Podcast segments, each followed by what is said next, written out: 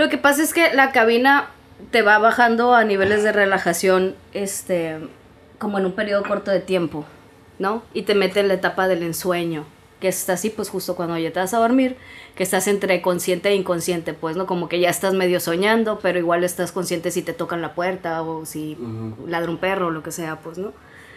Entonces, cuando, cuando estás justo en ese estado, lo que empiezas a sentir es que sientes como si tu cuerpo estuviera dormido, pero tú estás presente. Entonces, para mí, lo más chingón para experimentar ahí en la cabina es eso, es, la presencia, pues, ¿no? El, el, hacerte consciente de que no eres lo que te rodea y no eres ni siquiera tu propio cuerpo, pues, ¿no? Porque a pesar de que ahí está tu cuerpo, este, tú no lo sientes y, y hay una conciencia que está ahí despierta, pues, ¿no? Ahora, esto puede suceder en tu primera sesión, es muy común que suceda en tu primera sesión.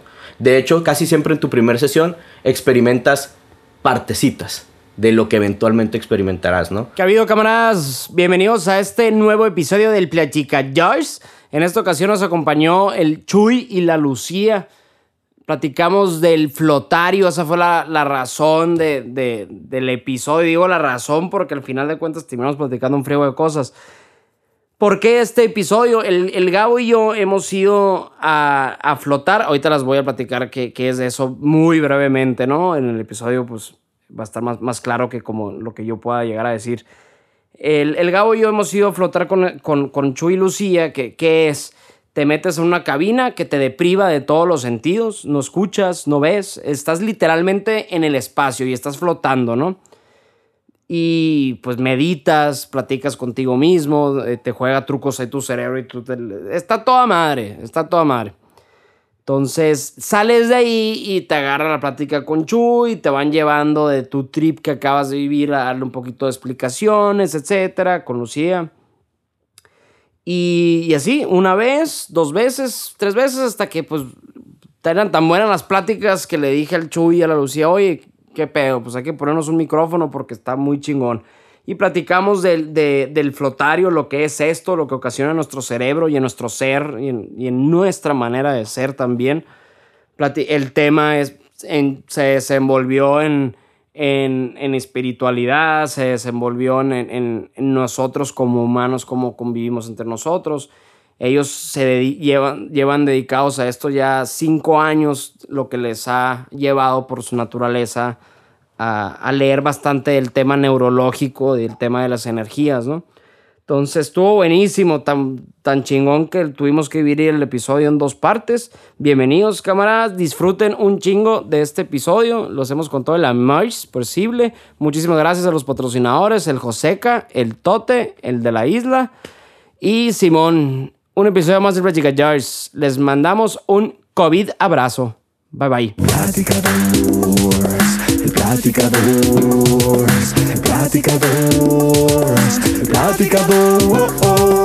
Hola, soy Gabo Cota. Soy Lalo Plat. Bienvenidos al Platicadores.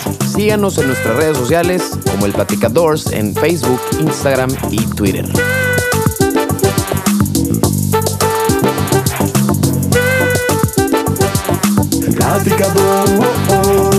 Ya estamos. ¿Listo? Estamos listos. Hierro. Vamos para darle. Ánimo, pues. ¿Qué ha habido, camaradas? Bienvenidos a Platica Jars. Muchas gracias por estarnos escuchando, por, por permitirnos acompañarlos en lo que sea que anden haciendo en estos momentos. Ahorita nos acompaña nuestro, nuestro amigo Chuy y nuestra amiga Lucía.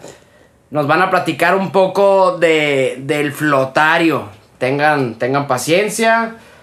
¿Qué es el flotario? Se andan preguntando ahorita, pero ¿cómo vamos? ¿Qué, qué, qué? de dónde flotamos? ¿Qué chingados? Chequense esta madre. ¿Qué ha habido, Chuy? ¿Qué ha habido, Lucía? ¿Cómo andamos? Hola.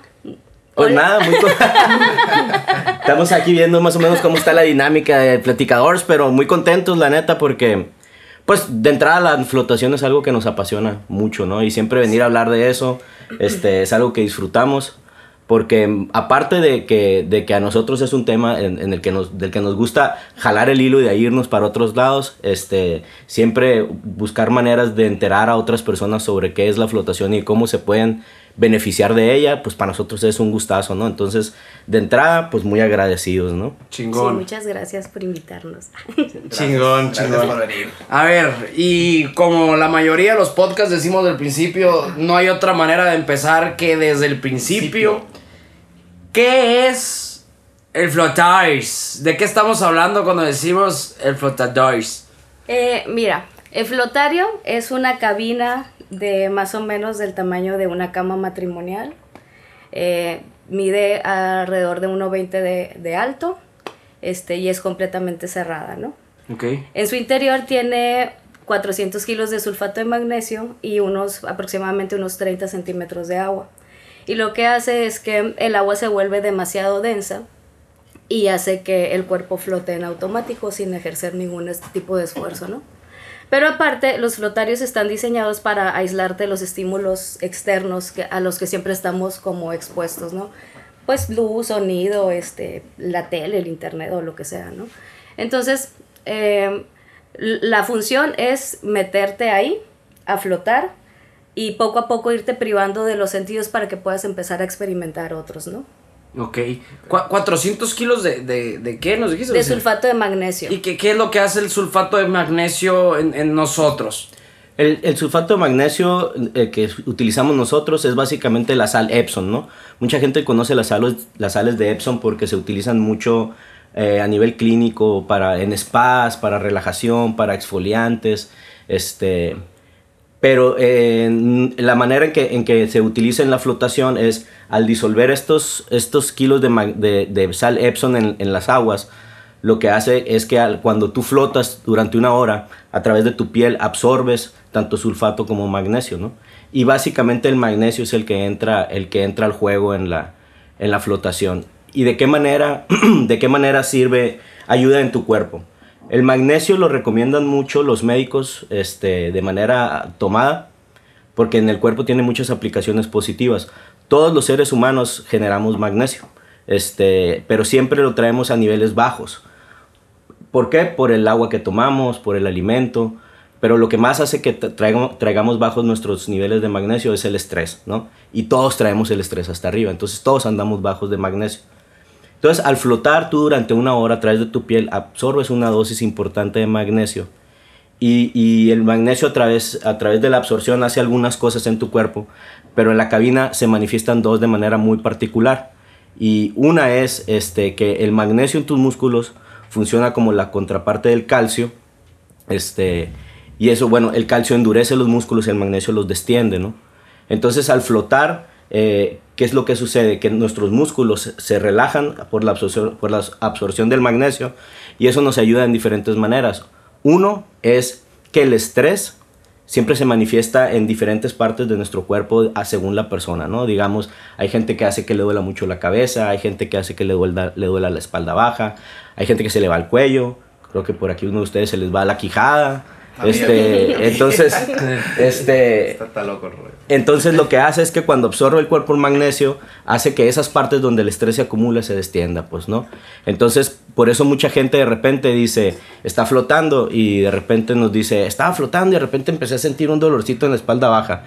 Y es, no es que lo hayas empezado a sentir durante tu, durante tu sesión, sino que como siempre traes una contractura en la espalda baja, pero, pero tú en tu vida no paras. ¿Por qué? Porque pues igual tienes que sacar tus cosas, etcétera.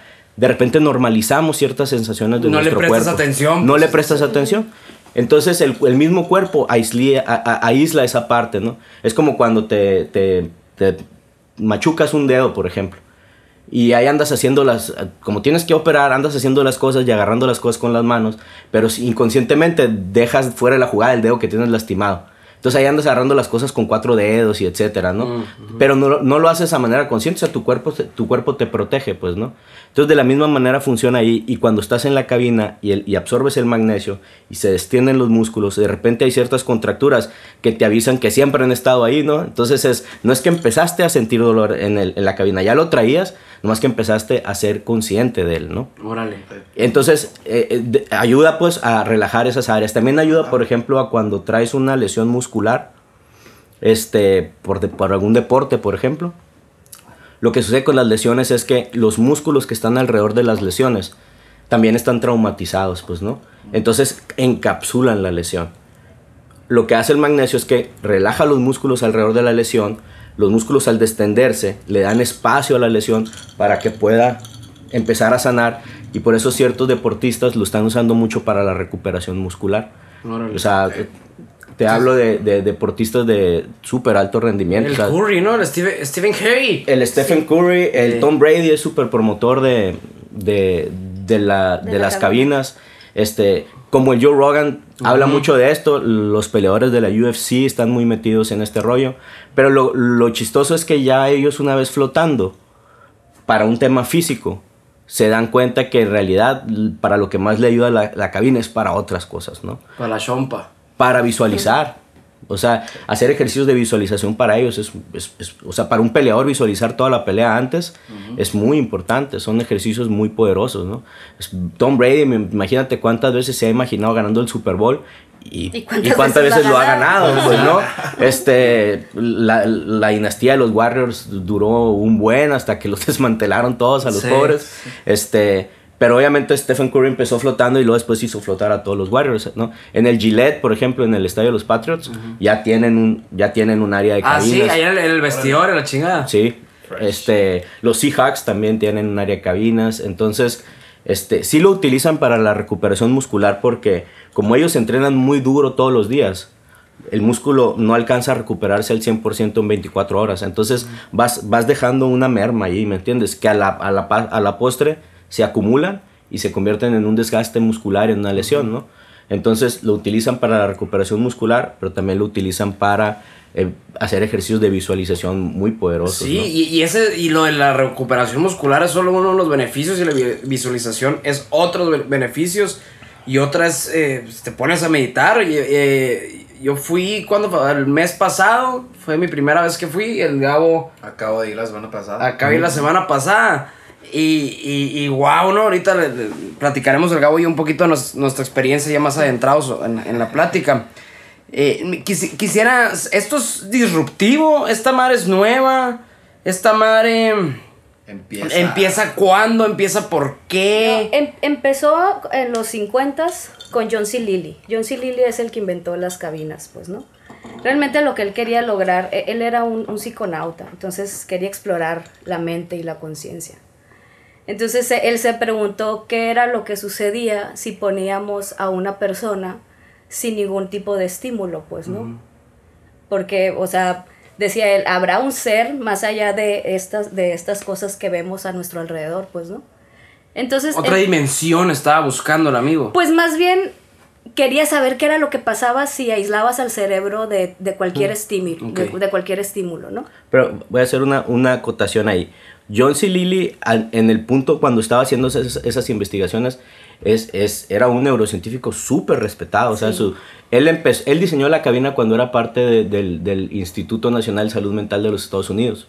Y a él, lo, y a él lo financiaba el gobierno de los Estados Unidos y aparte lo financiaba la NASA, ¿no? En sus, en sus investigaciones. Inclusive, inclusive este, en la NASA se usan los flotarios precisamente para que los astronautas puedan entender la similitud de estar flotando en el espacio y sobre todo mm, poder como tener una conciencia de que van a estar aislados del mundo y que van a ver pues negro, pues, ¿sabes? O sea, Sí. entonces la cabina es, es como un, pues es como Un simulador, un ¿no? simulador, ajá. Entonces eh, empieza John C. Lilly en, en, en los 50 esto.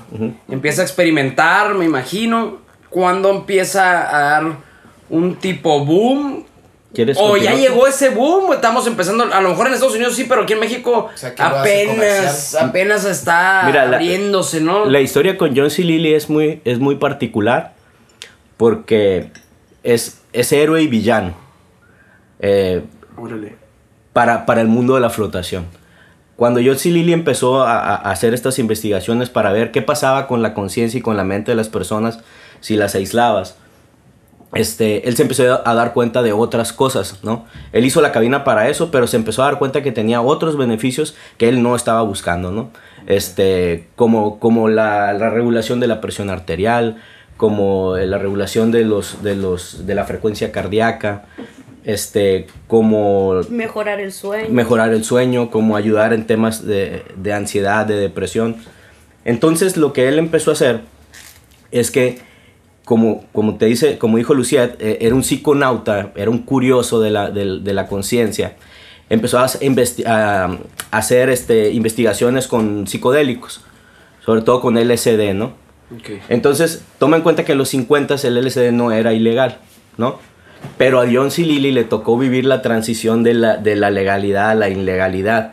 Entonces, cuando, cuando se hace ese brinco de la- eh, que, que se hace ilegal en los 60s, este, pues de estar en un área blanca entró a un área, a un área gris o a un área negra, ¿no? Entonces empezó la crítica, a decir, oye, bueno, pues de qué se trata esto, etcétera, Órale. etcétera. Entonces, este, eso, le- le- cuando, cuando entra todo el tema de los hippies y de la guerra de Vietnam y todo este rollo, que se empieza como a satanizar mucho el tema de los psicodélicos y, ¿sabes? Y de, de las drogas y la exploración de la conciencia y bla, bla, bla, pues obviamente cae una carga negativa sobre John C. Lilly, sobre su, sobre su invento, ¿no?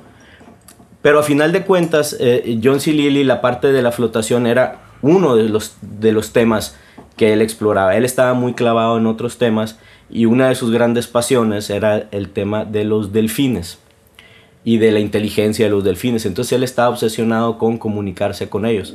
Entonces lo que, lo que pasó fue que la NASA le financia un, un- un experimento a John C. Lilly para hacer este tema con los delfines y haz de cuenta que hicieron una casa, una casa normal, pero la llenaron de agua, ¿no? O sea, haz de cuenta estabas sentado en la cocina y estabas con la, con la cintura dentro del agua y la otra afuera, ¿no? Y caminabas y tenías que caminar con el agua a la cintura. Entonces en esa casa vivían un delfín y la tutora del delfín, ¿no? Órale. Entonces, este, la idea era enseñarle al delfín a comunicarse, pero con un lenguaje humano, ¿no? Que el delfín aprendiera palabras literal para poder comunicarse, ¿no? El tema fue que, este, el, como que, como que el Ya ¿Sabes qué delfín... pasa, no? No, no. Ah. No, no, no, no hay spoilers. No. No, me, me, me está medio sonando la historia, pero también soy muy mentiroso y a lo mejor y, y estoy en otro lado. Pero Ya. a ver, ¿qué, qué, qué, ¿cuál Este, fue el resultado este El resultado fue que, pues, de pasar tanto tiempo juntos, el delfín se enamora de, Ah, ah, ah. de la tutora, ¿no? Entonces, como que de cierta manera sí hubo algo ahí, este, algún tipo de ¿Y contacto. cómo supieron que, que, se, que, que se enamoró? Porque era Pues una por- investigación pues, científica y, se registra todo. Y porque él, como se mostraba excitación. Órale. ¿sabes? Ok, ok, ok. Entonces, de cierta manera, pues para seguir la investigación, ella tenía que fungir pues como su pareja sexual. Entonces Órale. eso fue ok. súper polémico, pues, ¿no? Imagínate. O sea, echaban palitos el delfín y... Pues no necesariamente, Y porque... digamos que llegaron a segunda base. Porque Ok, obviamente... ahora un cachoreo. Porque, porque obviamente ella decía, yo no estoy enamorada del delfín, pero sin embargo, el delfín tiene necesidades que por la investigación hay que cubrir, Ah, ¿sabes? y a lo que voy es que el delfín, en ese deseo sexual que tenía, se ponía tan ansioso que no, haz de cuenta, no prestaba aprender, atención pues. en las clases, vaya. Ajá. ¿Me entiendes? Entonces, para bajarle la ansiedad, pues me- hay un documental, mejor véanlo, ¿no? Porque está medio flacoso ponerte a hablar acá de qué pasa. A ver, ¿cómo se llama el documental? Híjole, sabía que tenía que ver. Pero en YouTube está, güey. Entonces, YouTube. John C. Lilly es, es... John C. Lilly, Pon sí. John C. Lilly, delfines, Ok, ya- te ya va a salir. Entonces, lo que pasa, pues que eso se sabe. Se hace una polémica de poca madre en el sentido de decir, oye, pues ¿qué están haciendo aquí? Entonces la NASA cancela el, el- el experimento por esta polémica. Este, y, y el delfín se suicida, güey. Se deprime y se suicida. No mames, Pero, culero. O sea, se mata automático. Sí, o sea, los delfines hacen eso. El, el delfín de la serie de los 60 Flipper, Ajá. o sea, el, el Flipper que todo el mundo Sí. conoce, ese delfín se suicidó.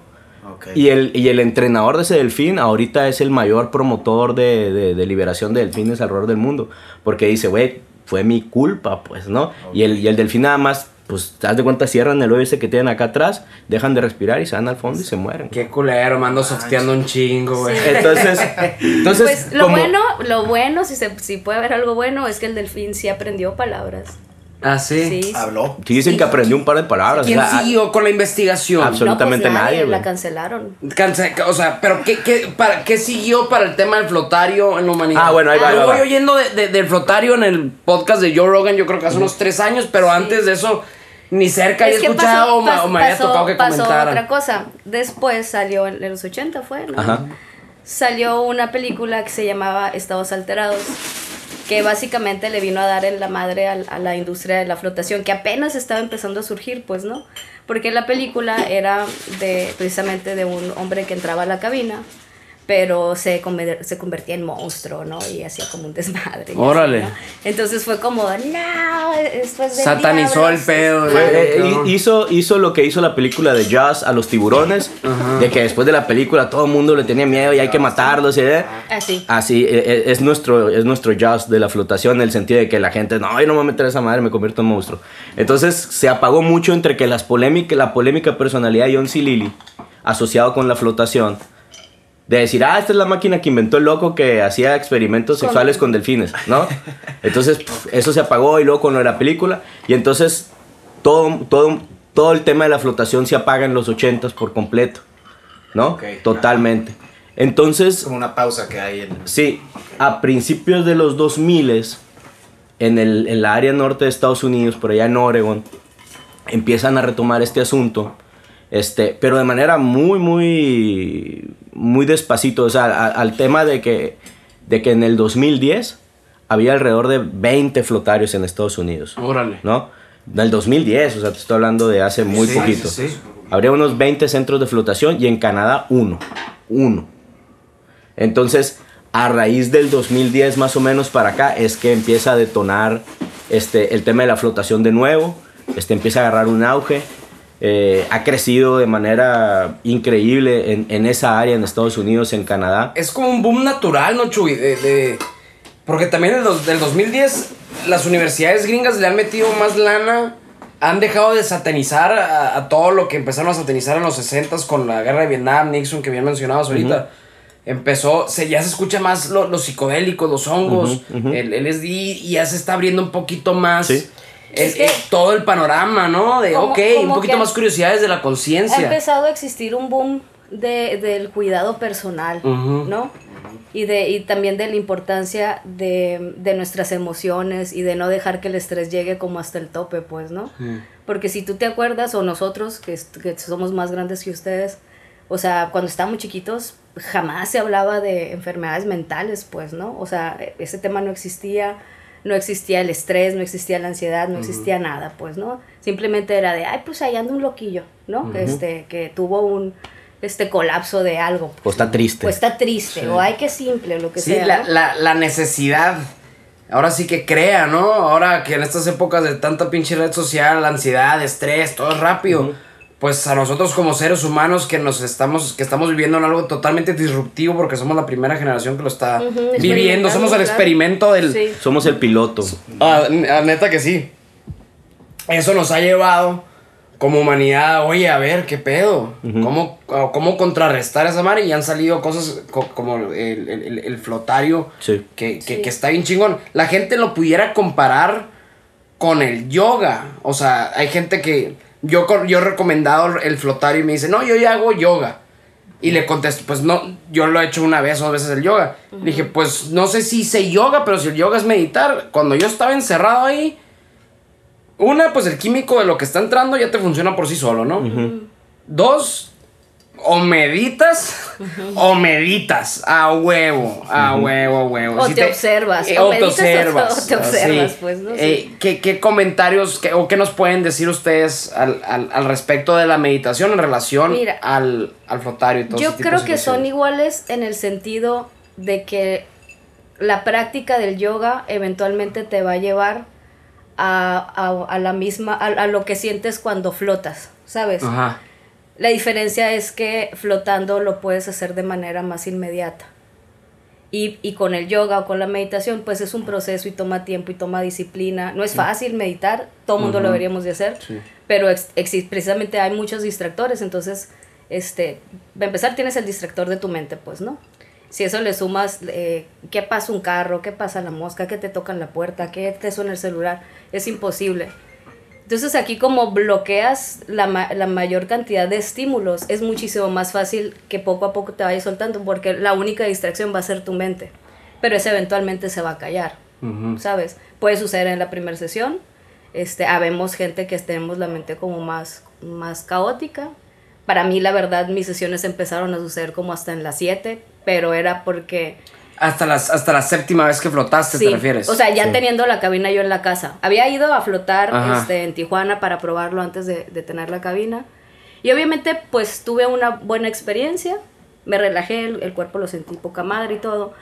Pero yo me creé unas expectativas muy altas pues, precisamente porque había leído del tema, pues, ¿no? Y como había leído estas cosas de John C. Lilly, donde John C. Lilly te puede contar, me fui a otra dimensión y hablé con otro ser y me dijo que tal y tal y así. Este, pues una se mete pensando que va a experimentar lo mismo, pues, ¿no?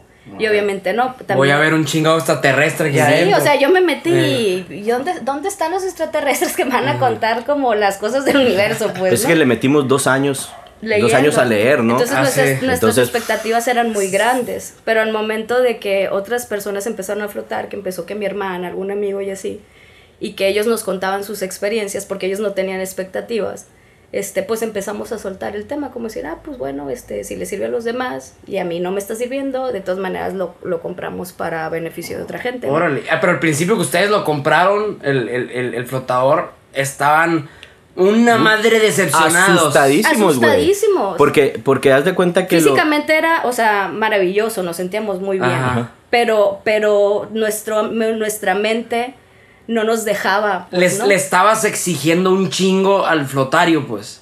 Lo que- A por, mis lo- todo- espe- por a toda tu información. A por mis toda tu información. expectativas. O sea, yo decía, es que porque si dicen que podemos ver luces, ¿por qué no las veo? Mm. O es que porque si dicen que no, eh, que dejamos de sentir el cuerpo, porque yo sí lo siento. Pero era porque Ujú. yo estaba pendiente de la temperatura, de la no sé qué, de, ¿sabes? Si yo me empezaba a relajar, decía, ay, ya va a empezar, ya va a empezar. Y, Ah, ya. ¿Sabes? Entonces por eso no te, por eso te decíamos que John C. Lilly es héroe y villano, pues, ¿no? Porque, pues, es el héroe que inventó la cabina, güey, y que nos dio esta herramienta maravillosa. Y la neta, el vato era un hiper chingón. O sea, entre la comunidad científica es muy, muy respetado el cerebro de John C. Lilly, ¿no? Porque también entre, en- entre hay una parte de la, de la comunidad científica que es muy prejuiciosa y hay otra que es muy abierta, pues, ¿no? Entonces, este, pero eh, el tema era ese, que cuando tú lees a John C. Lilly, lees muchas cosas muy maníacas, ¿me entiendes? Que te pueden causar, sí, una curiosidad de querer entrar y experimentarlas, y también te puede causar una sensación de decir, oye, güey, yo no me voy a meter esa madre. ¿Me explico? ¿Por qué? Porque hay gente que no, que no está buscando ese tipo de experiencias. Y entonces, por, por, ese, por ese miedo por ese, o por ese recelo a, a, a John C. Lilly, hay gente que se pierde de estos otros muchos beneficios que son muy terrenales, que no tienen nada que ver con la exploración de la conciencia ni nada, pero que es beneficios de, como te decía ahorita, ¿no? Regular tu presión arterial, este, bajar tus niveles de estrés, bla, bla, bla. Entonces, eh, John C. Lilly, y por eso te decía, hi- hizo un bien, pero aparte hay un hombre que poco a poco la gente que está en la comunidad de la, de la flotación trata, tratamos de desasociar un poquito la cabina de John C. Lilly, ¿no? John C. Lilly, chingón, acá lo ponemos en un pedestal, hizo lo que hizo, gracias, y ahí, y ahí está. Pero, pero hay mucho más que se está descubriendo de la terapia de flotación. Para, para acabar pronto, en, en la flotación hay como tres personajes muy importantes, ¿no? Que es John C. Lilly, el inventor. Este... Cuatro. Ah, bueno, sí, porque son parejas. Lee y Glenn Perry este, es, es una pareja que ellos son como la punta de lanza en cuanto a la flotación a nivel comercial. Ellos fueron los que diseñaron la cabina que nosotros tenemos ahí en la casa. O sea, ellos diseñaron el primer tanque comercial porque el que hizo John C. Lilly era una madre enorme de fierro, horrible, ¿me explico? y estos güeyes hicieron una...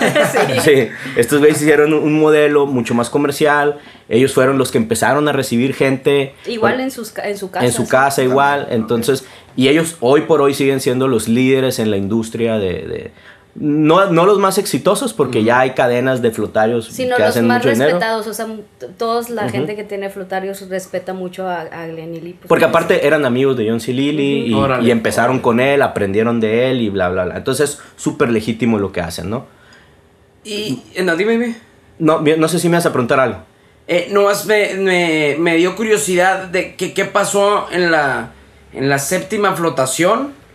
Y si tú pasaste más o menos por lo mismo, pero no te quiero interrumpir la viada que ya traías. No, no, este, si quieres, regreso y luego me, me- me vengo para acá. Güey, cuando, cuando compramos esa madre, que, que, todo, que todo fue un tema de, de, de, de- de Es que sincronicidad yo- del universo, yo- yo ¿no? creo De- que primero tendríamos que explicar por qué nos hicimos de una cabina para poder explicar Ya. lo otro. ¿sabes? Este, Mira, el productor es tanto que regaña de poner el chingado celular en avión.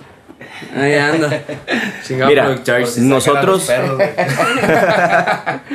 nosotros, este, ¿por qué nos hicimos de una cabina? Primero, casi, casi que por, por casualidad en el sentido de que e- e- e- ella y yo somos, éramos, somos y éramos muy buenos amigos antes de siquiera ser novios, ¿no? O sea, somos muy buenos amigos desde hace más de 10 años. Ah, para los que no saben, estamos casados. Ah, sí. El- ¿de ¿Cómo andas de cerveza, Lucía? No, bien. ¿Todo bien? sí. Wisconsin. Todavía, todavía. Todavía hay. Este, y una vez así, tal cual, yo estaba leyendo en internet algo, o sea, y me topé con un artículo, creo, ni siquiera estamos muy seguros, creo que era de Pijama Surf, y que hablaba de las cabinas de flotación. Entonces lo leí, se me hizo súper interesante, le mandé el link a ella así por WhatsApp sin decirle nada, ¿no? Nomás el link así. Ella estaba trabajando en ese momento en una, en una empresa de monitoreo de medios. Y, entonces ella lo ve y me contesta, hay que, hay que poner uno, ¿no? Que era lo que yo en realidad estaba pensando cuando se lo mandé, ¿no? Y era mi amiga y dije, hijo, la me voy a tener que casar con ella. y aquí estamos. Este, entonces, eh, como que ahí, en cuanto, en cuanto hicimos ese clic de Simón, Simón, empezamos como a meternos al tema, ¿no? Y oye, googleé esto y encontré esto. Y oye, en YouTube puse tal video. Y, Sí, y que no hay en empezamos- México. Ah, y- pues ajá. eh, fíjate que nomás hay en Canadá. Podemos Empezamos- ser los primeros nosotros y empiezan ahí. empezamos a meternos y no meternos este y, y- y nos nos empezamos a enganchar mucho en el tema este y empezamos como a, a- a nosotros a vibrar el tema de la cabina ya sabes cuando empiezas a desear algo pero con mucha inocencia este y con mucha ilusión y, y- y que nada más estás vibrándolo ¿por qué? porque nosotros tanto Lucía como yo eh, eh, hemos tenido de manera muy cercana gente que pues que por temas de, de enfermedades emocionales ha decidido terminar con su vida así tal cual, ¿no? Oh, y es gente que, que, pues gente muy querida para nosotros, muy cercanas y que nos ha dolido mucho. Entonces, eso también nos, nos llevó a, a- a pensar que este podría ser nuestro granito de arena en cuanto a ese problema muy en especial, ¿no? Y porque aparte teníamos gente que, que- ya había, que había tomado esa decisión, Ah, teníamos gente que ya lo había intentado y que había fracasado en su intento de quitarse la vida, también gente muy cercana, y teníamos y tenemos gente que actualmente está en ese problema de empezar a, a tener esos, esos tipos de, de- de pensamientos, ¿no? Entonces, esta era como una manera para nosotros de, de poner nuestro granito de arena. Pero cuando finalmente ya nos hicimos de la cabina, que también la, la- la historia de cómo nos hicimos de la cabina es así rara. Este, pero cuando finalmente ya la teníamos y nos metemos a flotar, y nos metemos a flotar con esa montaña de expectativas, este, y que nos dábamos cuenta que salíamos y que no había pasado lo que creíamos que debería de pasar, ni vimos las luces, ni vimos marcianos, güey, ni, ni fuimos y vinimos a otra dimensión. Porque entiéndeme que hay, que nosotros leímos cosas, güey, de, de gente, o sea, de, de gente haciendo investigaciones. Por ejemplo, había un cabrón que entraba a la cabina y decía que se, se iba a otra dimensión en donde empezó a tener una vida. Órale. Y entonces dice que el vato ya pasaba más tiempo en la, otra vida que aquí. que en la de esta. Porque como cuando estás en la cabina y, y En teoría, madre. o sea, el vato ya, ya decía, vamos a suponer, no hablaba específicamente de eso, ¿no? Pero vamos a suponer que pues, conoció una morra en, en- en esa otra parte donde él se iba. Ah, pues el vato le gustaba estar con esa morra, y prefería irse a flotar, güey. ¿Y, y se metía bueno y, y- sano? y ir al o- mandil. Se echaba un, un acidito y ahí te voy a mi otra vida. Bueno, es, es una buena pregunta, no lo sé, porque el vato no lo especifica. Yo quisiera pensar que, que, que, que bueno y sano lo puedes lograr, Ah, pero, también. pero también quisiera pensar que está más fácil de la otra manera. sí, sí, ¿Eh? Entonces, entonces no, no voy a hablar con él. Pero entonces salíamos, güey. Entonces yo salía, güey. Y salía cagadísimo, güey, porque ya teníamos un aparato carísimo, cabrón, instalado en, en- en la mitad de un cuarto de nuestra casa, güey. Y ya inamovible, güey, porque no es como que lo puedes sacar, güey, Sí. ni nada. Y, y- y- y yo la veía a ella, güey, y decía, la madre, güey, no habremos comprado un pinche elefante blanco ahí, güey. Y, No y- nada, y ella se metía, güey, y sentía lo mismo, güey. Y nos daba vergüenza entre nosotros, güey. Siempre era así, ¿cómo te fue? No, bien, acá. Bien, Ah, bien. Bien acá, pero, pero así de que, ¿qué pedo, pues? Ajá. o No, sea. ¿qué compramos? Entonces pasó eso, que, que, que la, la primera persona que flotó, bueno, la segunda persona que flotó después de nosotros fue mi cuñada, la hermana de Lucía. Y estaba súper embarazada, o sea, estaba como de ocho meses, casi nueve meses. Sí, ya. Entonces, pues obviamente traía muchos dolores en el cuerpo y entró a flotar. Este, y cuando salió, después nos habló por teléfono y, oigan, no manches, güey, me dolían un montón las ingles y ya no me duelen, qué maravilla y todo. Entonces para nosotros fue, wow, pues me explico. Y entonces cuando... Sintieron un alivianón, me Sí, imagino, ¿no? Cuando te dijo tu hermana, oye, me está toda madre, Lucía. Sí, claro. ¡Joy! Sí, no, y, a- y aparte, olvídate. este, el, el otro que flotó, que también, digo, no voy a hablar de, de su caso, pues, pero también ten- lo teníamos como pendiente Ajá, de, ajá. de cómo estaba su vida, pues, ¿no? Entonces decimos, a la madre, es que lo necesito un chingo. Pero decíamos, pues, ¿cómo le decimos que se meta ahí si nosotros no estamos experimentando lo que, lo que él tendría que experimentar para sanarse, pues, ¿no? Pero bueno, de todas maneras lo metimos, pues, ¿no?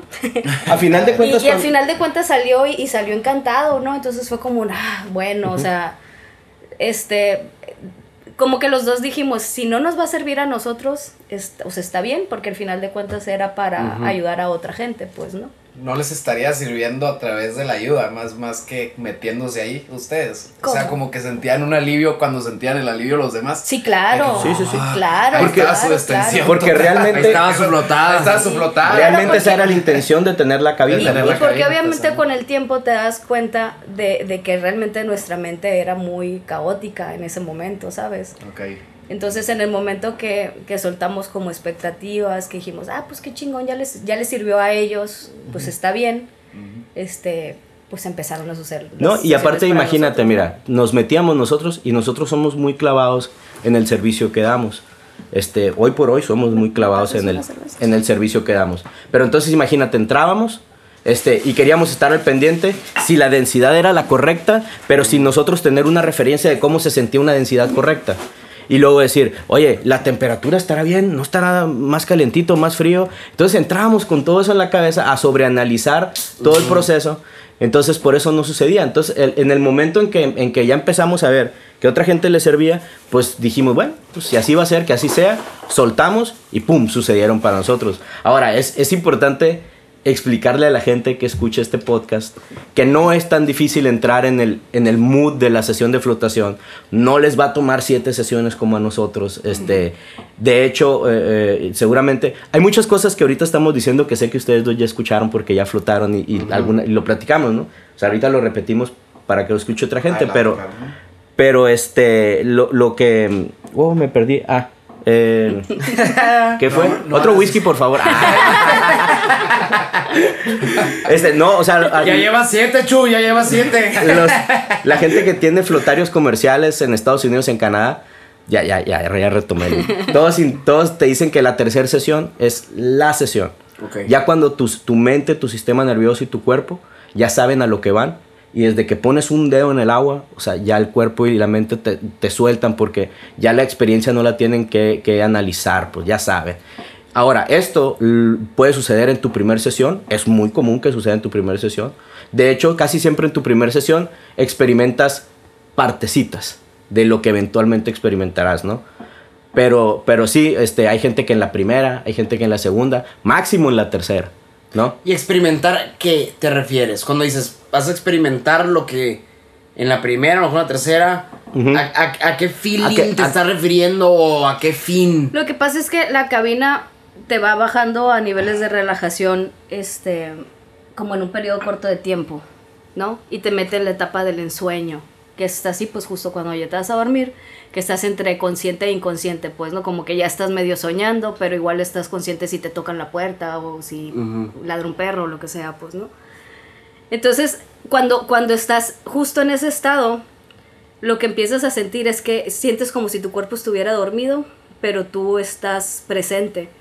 Entonces, para mí, lo más chingón para experimentar ahí en la cabina es eso, es, es la presencia, pues, ¿no? El, el hacerte consciente de que no eres lo que te rodea y no eres ni siquiera tu propio cuerpo, pues, ¿no? Porque a pesar de que ahí está tu cuerpo, este, tú no lo sientes y, y hay una conciencia que está ahí despierta, pues, ¿no? Y es muy chido porque te hace empezar a, a observarte a ti mismo y empezar a conocerte a ti mismo y empezar a tener una relación contigo mismo, ¿no? No estamos acostumbrados a eso. O sea, siempre estamos acostumbrados a ver para afuera en lugar de, de- de adentrarnos a nuestro interior y empezar como a resolver nuestras propias cosas, pues, ¿no? Esa, Ay, esa iba- soy muy filosófica. Esa, es, no, no, no mames, bien chingón. Y, y, y de hecho contestaste una pregunta que te quería hacer. eh, de, de, Es que con la, con la flotación puedes adelantarte al, A huevo. al futuro, güey. A huevo. de- a tu séptima vez que flotaste, que, que fue en su caso, y su caso muy particular, y súper que se puede entender de pues todo lo que leyeron, información, pues, a la- y más de que pues, estaban al pendiente de todo, ¿no? Te metiste, vas cinco veces, seis veces, Ajá. te metiste la séptima. Y ¿Quieres, se- quieres saber qué sucedió en mi séptima? En tu sep, ¿qué diferencia palpaste de la sexta? Pues de entrada, que yo me metía eh, eh, en esa sesión porque anteriormente había ido a flotar una chica que a- había tenido una experiencia súper loca, súper, súper loca. Entonces, este, digo, se acaba de meter ayahuasca una semana antes, pues, ¿no? Entonces cuando salió fue de, güey, vi a mi tercer ojo Ah, encima de mí riéndose. Y la morra salió encantadísima y ja, ja, ja, y no puede ser, y qué maravilloso, y las luces, bla, ¿no? Entonces, obviamente, mi, mi parte de ego y mi parte que todo mundo tenemos de envidia fue así como de que, ah, qué madre, yo también quiero que eso me pase, pues, ¿no? Entonces me metí a la cabina después eh, y me puse a hablar con, pues, con mi yo superior o lo que tú quieras llamarlo, ¿no? Simplemente decir, güey, si, si me estás escu- escuchando, este, pues mándame una señal, ¿no? Ok. y me quedé dormida. Pero en el, pero en el sueño, de repente visualicé a una mujer que estaba como en una... Yo creo que era como una iglesia o algo así, ¿no? Como que estaba rezando. Y era una mujer así de unos como 45, 50 años, gordilla, güerilla, este, cachetoncilla y así, ¿no? Y se me apareció su, como un hombre, se me vino a la cabeza, ¿no? Y ya. Y salí de flotar y todo, ¿no? Entonces me dice él, "¿Y ¿cómo te fue? Y yo le dije, la neta, muy bien, o sea, fíjate que ahora sí me dormí y Ok. así, ¿no? Y le dije, y, y fí- y- y le dije, y en mi sueño empecé a ver a una persona y nada, pues nomás así como que estaba rezando y, un hombre. Y me dijo, no la, no la googleaste, porque él se me queda viendo de que, ¿cómo que viste una persona? Pues, ¿no? Y yo, pues, pues no sé, así la vi en mis sueños, pues, ¿no? Como cuando este, platicas un sueño, así lo sentía, ¿no? Y total que me dice, pues búscala acá a ver quién es, ¿no? Entonces le pongo el nombre en el buscador y me aparece la foto de una señora güera, gordilla y todo, que era la señora que yo había visto, ¿no? Entonces me súper saqué de onda, así fue Pero como te de sabía, o sea, ya te había dicho el nombre ahí en el sueño. Sí, ujú, Ok. ujú. Y resultó No que ella era, Busca- Está era, diciendo búscame, pues no. ella es una medium. Órale. Entonces sí fue Pero como, como de, de. ¿Dónde es? De como de Dinamarca, una cosa de- así. No seas mamón. Medium, medium, medium, medium, Una a eso se dedica, ya la sigo en Facebook y ¿Qué, todo, qué cabrón. Le, le, le mandaste. Ah, No. bueno, que le. Este, medium, pues son las personas que tienen como una afinidad para, pues, ver el futuro, o sentir cosas y así. Oh. pues. Hablar con otros Hablar con seres. otros o sea, alguien seres que y tiene bla, habilidades ok. psíquicas. Ajá. Ok, ok, ok. Te- le, le- le comentaste a esta No. persona por Facebook? Sí, sí tenía la intención de escribirlo y como que, ah, sí lo voy a hacer y luego pues lo solté, ¿no? Obviamente sí fue de que, güey, escríbelo, Ah, ¿no? huevo. Pero, pero pasa esto en la flotación, que a lo mejor suceden estas cosas que a lo mejor para otras personas son extraordinarias, pero como tú las vives como, como dentro no es tan extraño lo que vives, ¿sabes? Es como Ajá. muy familiar y, no, y nunca te da un mal viaje, o sea, no es así como que, güey, vi una mujer ahí, no, ¿sabes? Entonces, pues como que dije yo, no, pues fue nada más algo con lo que conecté, ¿no? Y sí, después platicando con, con Alejandro, que es el que nos instruyó en las, en las cabinas, dije, oye, fíjate que me pasó esto, ¿no? Y, y me dice, es que lo único que sucedió es que te conectaste con, pues, con esa vibración, ¿no?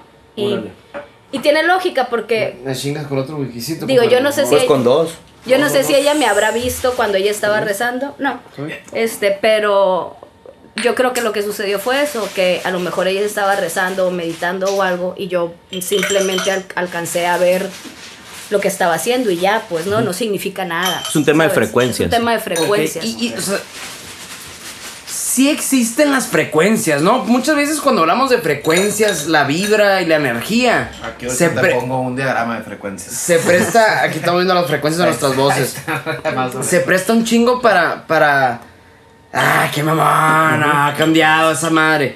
Pero la neta que, que sí, ¿no? O sea, sí, sí. Yo me acuerdo con, con, con el, con el Chuy que platicamos de las frecuencias la primera vez que fui a, a flotar. Y, y ay, las vibras y todo este pedo, ¿no? Si te acuerdas, Chuy. Sí, claro. Y el siguiente día yo me levanté recién del flotario y tuve un pedote en el campo. Uh, Se chingó el pozo y valió madre lo que tenía que regar. Y oye, Chuy, tan a gusto que estoy vibrando aquí. Me, vi- me vine con una pinche vibración acá y el Chuy se caga la risa y dice, Sí. ojalá funcionara Sí. así. Pues no, obviamente, obviamente no. No, es- Pero, pero está muy interesante todo este pedo porque sí existe, pues. Sí. Quitémosle la etiqueta de pinche ondeado, no mames. No, No, sí no, no. Existe. sí existe pedo. y es un trabajo que tienes que hacer diario para mantenerte en una vibración alta. Pero eh, en este mundo es muy difícil, Gracias. ¿sabes? Porque igual nada más sales a la calle y alguien te pita o, o te la hace de tos en el semáforo y pf, te, te encabronas y te baja tu vibración, pues, ¿no? El teléfono nos baja la vibración, todas las cosas eléctricas nos bajan la vibración. Entonces, si es un trabajo de conciencia y de, y de saber que cuando tienes algún problema, este, lo mejor es tratar de como llevarlo de la mejor manera y fluir como Fluir claro. con la situación del momento. Es que al final de cuentas siempre tienes dos opciones, encabronarte o no encabronarte, ¿sabes? Y al final de cuentas quien está sintiendo eso eres tú, no la otra persona.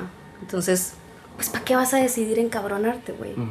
O sea, es mejor, pues sí, hay cosas que a lo mejor molestan o lo que sea, pero pues es mejor respirar y soltar, ¿sabes? Bueno, es- ese es como mi... Y sí es muy común que cuando hablas de estas cosas, este, la gente luego lo interpreta acá de que, ah, pinche pseudo, pseudociencia, este, Hippies. hi- ah, hippies o lo que sea, ¿no?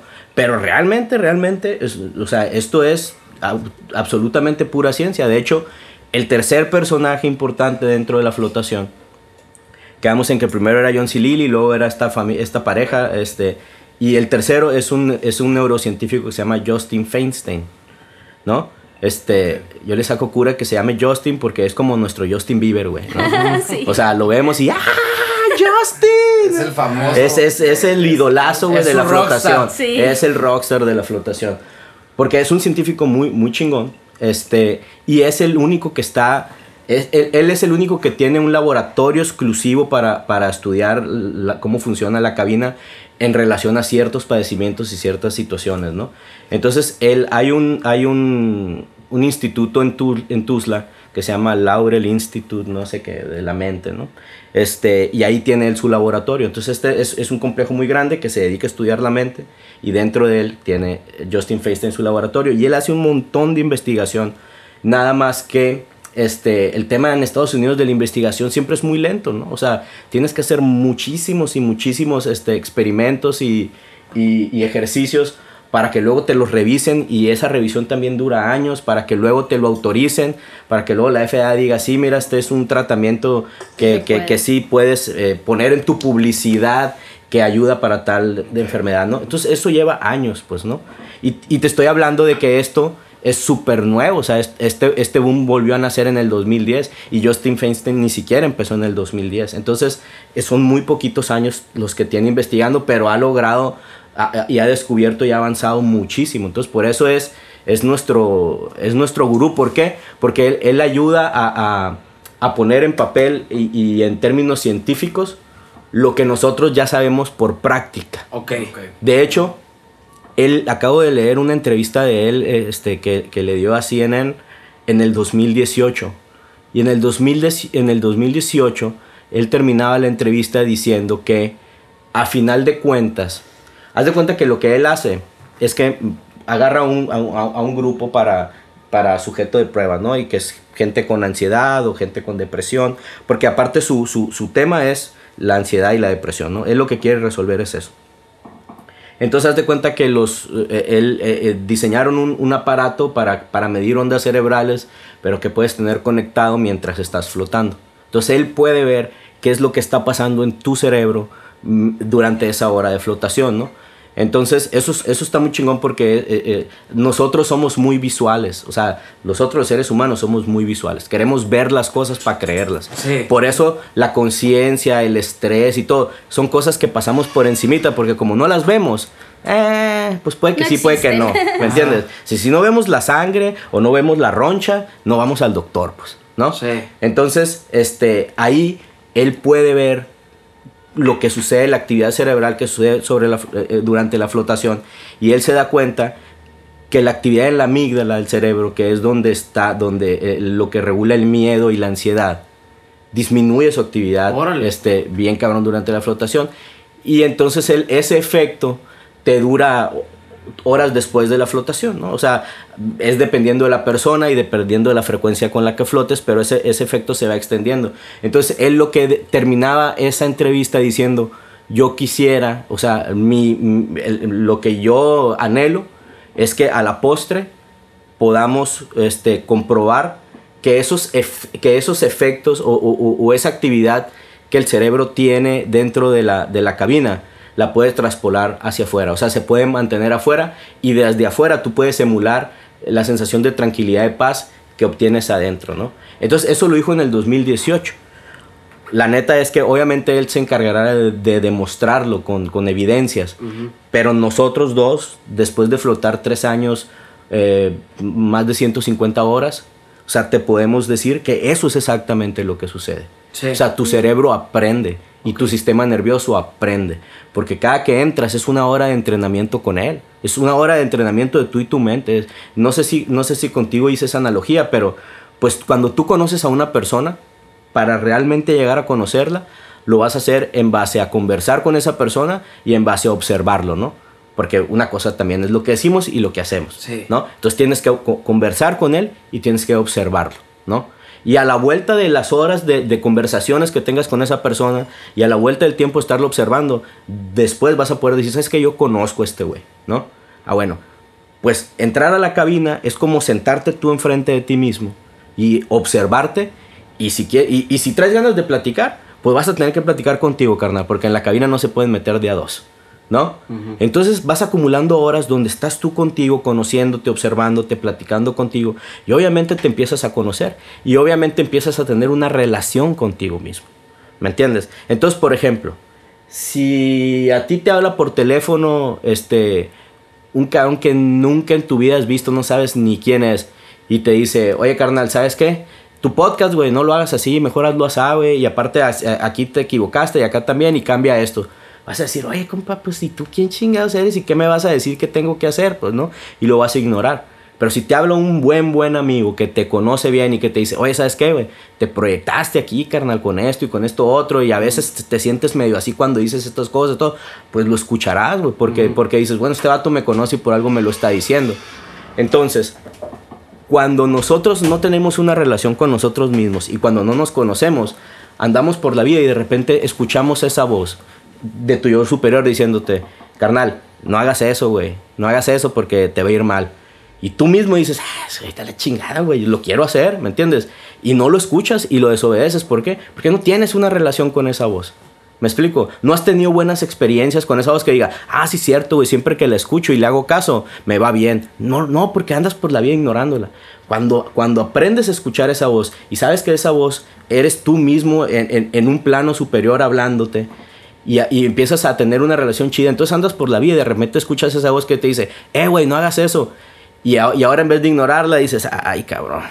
¿Me entiendes? Ya te la piensas dos veces y ya después, claro, puedes decidir ignorarla, ¿no? Y, y hacerlo bien o mal. O sea, es, es- tú, tú Pero sigues teniendo ese haces- control. Ya lo haces en un acto de conciencia porque sabes que vas a tener una consecuencia, pues, ¿no?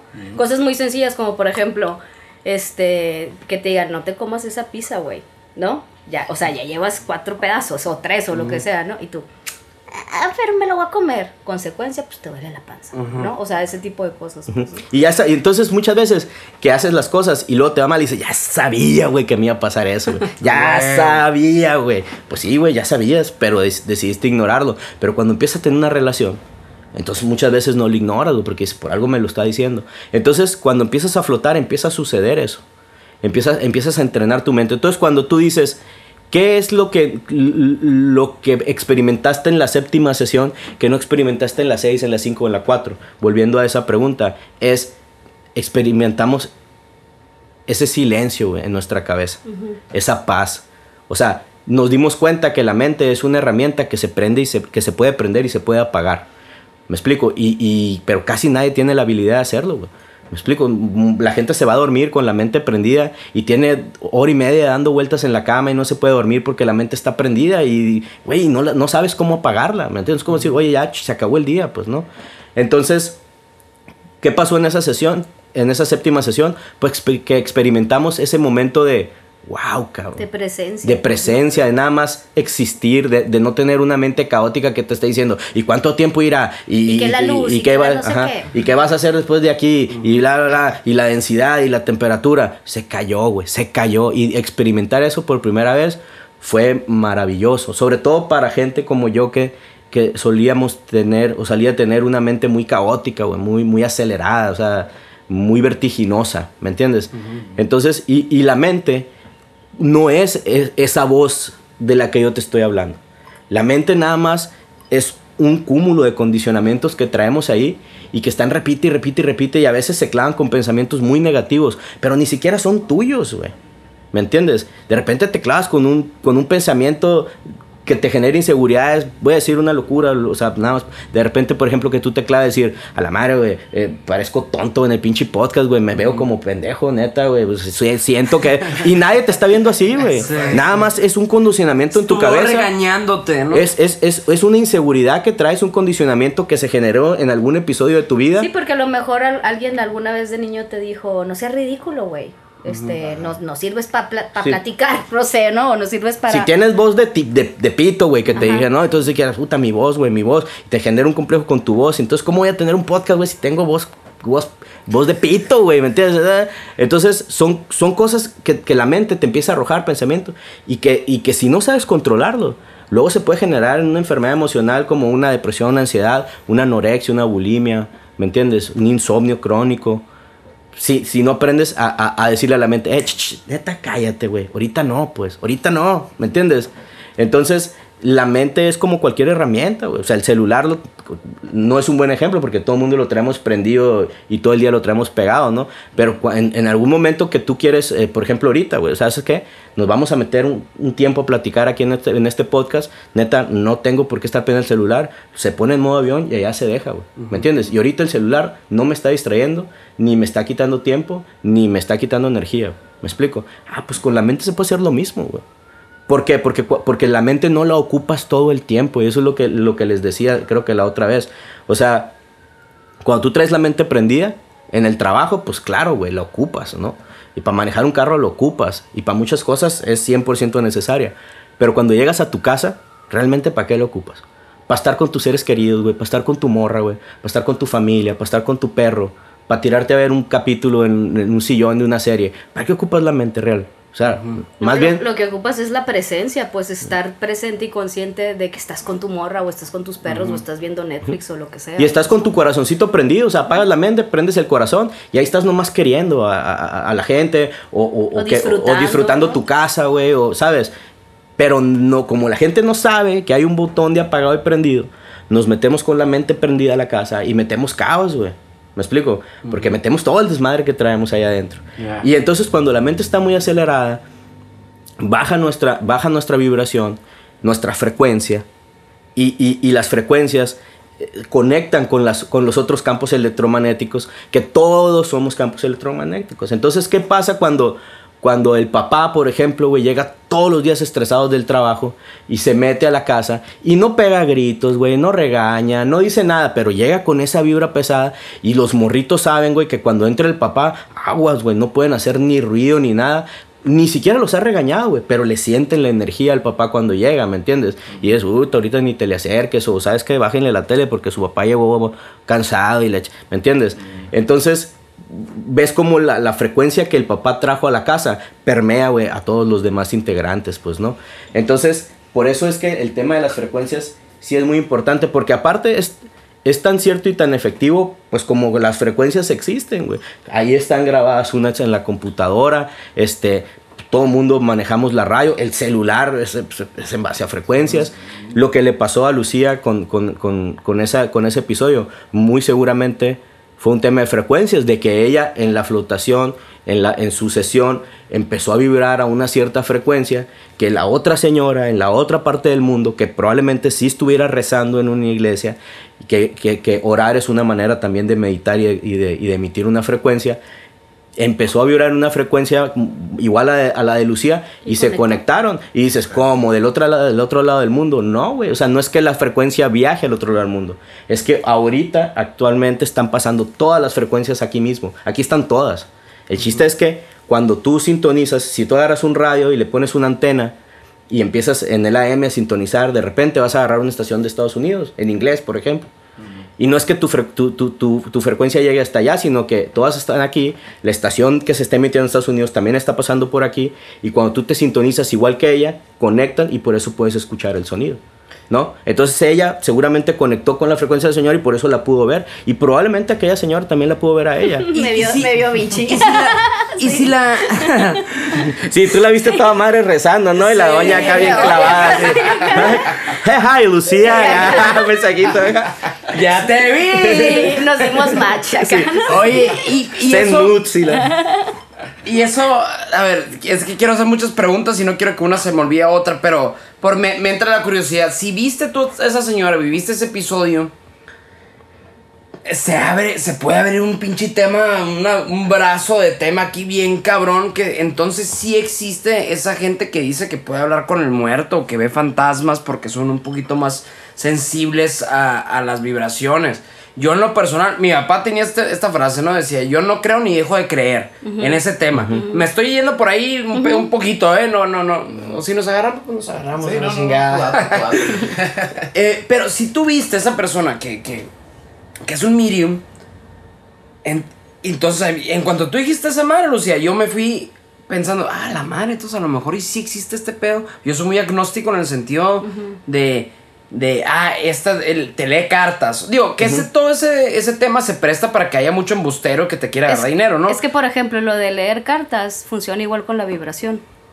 Todas las cartas emiten un tipo de vibración. Entonces, ¿por qué pasa que a veces si alguien te lee las cartas y tú y se pone a hablar de tu pasado, por ejemplo, y te empieza a decir cosas que sí te pasaron, que te dices, ay, güey, qué pedo. me ¿no?" ha pasado, bueno, es, perdón, es, es por eso, porque tú al momento de escoger las cartas conectas con la vibración. Ok. To- es que todo, todo, inclusive es, o sea, los sillones, to- todo tiene una vibración, ¿sabes? Entonces, de cierta manera, como tú estás dándole una intención a las cartas de quiero saber mi, mi pasado, mi futuro, lo que sea, al momento de tú escogerlas, las estás escogiendo según la vibración que tú traigas y lo que proyectas. Entonces, de cierta manera es al azar, pero a la vez no. O sea, tú obviamente no estás consciente, no estás diciendo, esta carta no sé qué, ¿no? Las escoges, pero realmente es porque estás conectando con una vibración. Esa es la teoría en cómo funciona Esa ahora. es la teoría ahora, ¿funciona, funciona. realmente? No lo sabemos. Sí, ajá. Sí, no, la, y, y la duda que tengo yo, que, que, que cada rato que cuando platico en la borrachera con mis amigos o lo que sea que sea de, de estos temas, eh, que de hecho no hace mucho nos emborrachamos, el Gabo y yo platicamos de, esa, de eso, que una vez nos pasó algo. ¿no? de esa madre. Eh, yo he ido hace muchos años que fui, le cartas o una cosa así. Y sentí que me dijo cosas muy generales. Que a huevo latinó, pues.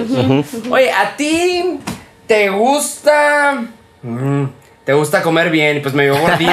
Ah, ¡Qué madre! Pues a huevo, a huevo. O sea, es que Pues es que también hay mucho O cosas charlatán, muy generales que dije, sí, la abuela sí. le vas a atinar porque le vas a atinar. Hay otras historias, todos tenemos, estoy seguro que, ust- que ustedes dos también han platicado con amigos de esto, que les han platicado una historias a la madre. A mí me pasó, se pasó de madre conmigo. Me, Sí. me atinó esto, esto y esto y esto. Sí. Y entra un cuestionamiento muy severo, ex- hasta, no, podría decir, existencial de, ok, o sea, en verdad sí hay gente que es muy sensible a las vibras y sabe el porvenir o el, el, el devenir, así se puede decir, lo que, Sí, que sí, ya sí. pasó. O sea, es algo existente que debemos de aprender a convivir con ello o simplemente entender que va a haber cosas que van a estar hoy y el día de mañana por fuera de nuestro entendimiento. O Pues sea, es que más bien en ese tipo de cosas tú tienes que tomar una decisión y no tiene que ver con el entendimiento. Tiene que ver con la decisión de, de creer o no creer. ¿sabes? Porque hay muchas cosas que, que dices, no mames, es que no, no, no me lo explico, ¿no? Sin embargo suceden y ahí están. Y sin embargo hay gente que te cuenta de, vi a mi papá, este, después de muerto me dijo tal cosa. Y es, ¿cómo le argumentas a alguien eso? Pues no. O cómo lo compruebas. Entonces, en algún momento de tu vida tienes que decidir creer o no creer. Ok. Y eso, y eso también te, te- te predispone en, en- en un buen sentido, porque eh, pues el efecto placebo existe. ¿No? ¿Estamos de acuerdo? O sea, el, el- si tú te tomas un chochito que crees que te va a ayudar, a lo mejor te ayuda. Y eso es, eh, los médicos lo saben, el, el efecto placebo existe. Entonces en este tipo de cosas, eh, no le llamemos efecto placebo, pero le llame, llamémosle el poder de tu conciencia, ¿no? Este, cuando tú te abres a creer tal cosa. Nosotros tenemos como, o sea, nosotros de este tema podríamos hablar cinco horas, porque nosotros tenemos como política creer todo. Exacto. Ah. O sea, si a mí me hablas, güey, de ovnis y fantasmas y di- otras dimensiones, otras realidades, ¿eh? yo todo, yo todo de entrada le voy a entrar con la disposición de, órale, órale. Vamos, órale. si, si tenemos Va. cinco horas, le damos chingados. La botella, está, sí. la botella está a la mitad todavía. Es que Oye, y al, ra- y al final vamos a terminar. Neta, güey, te quiero un chingo, cabrón. Gracias por invitarme a tu podcast, güey. Van a ser gratis todas tus citas ahora adelante. Ay, quiero terminar.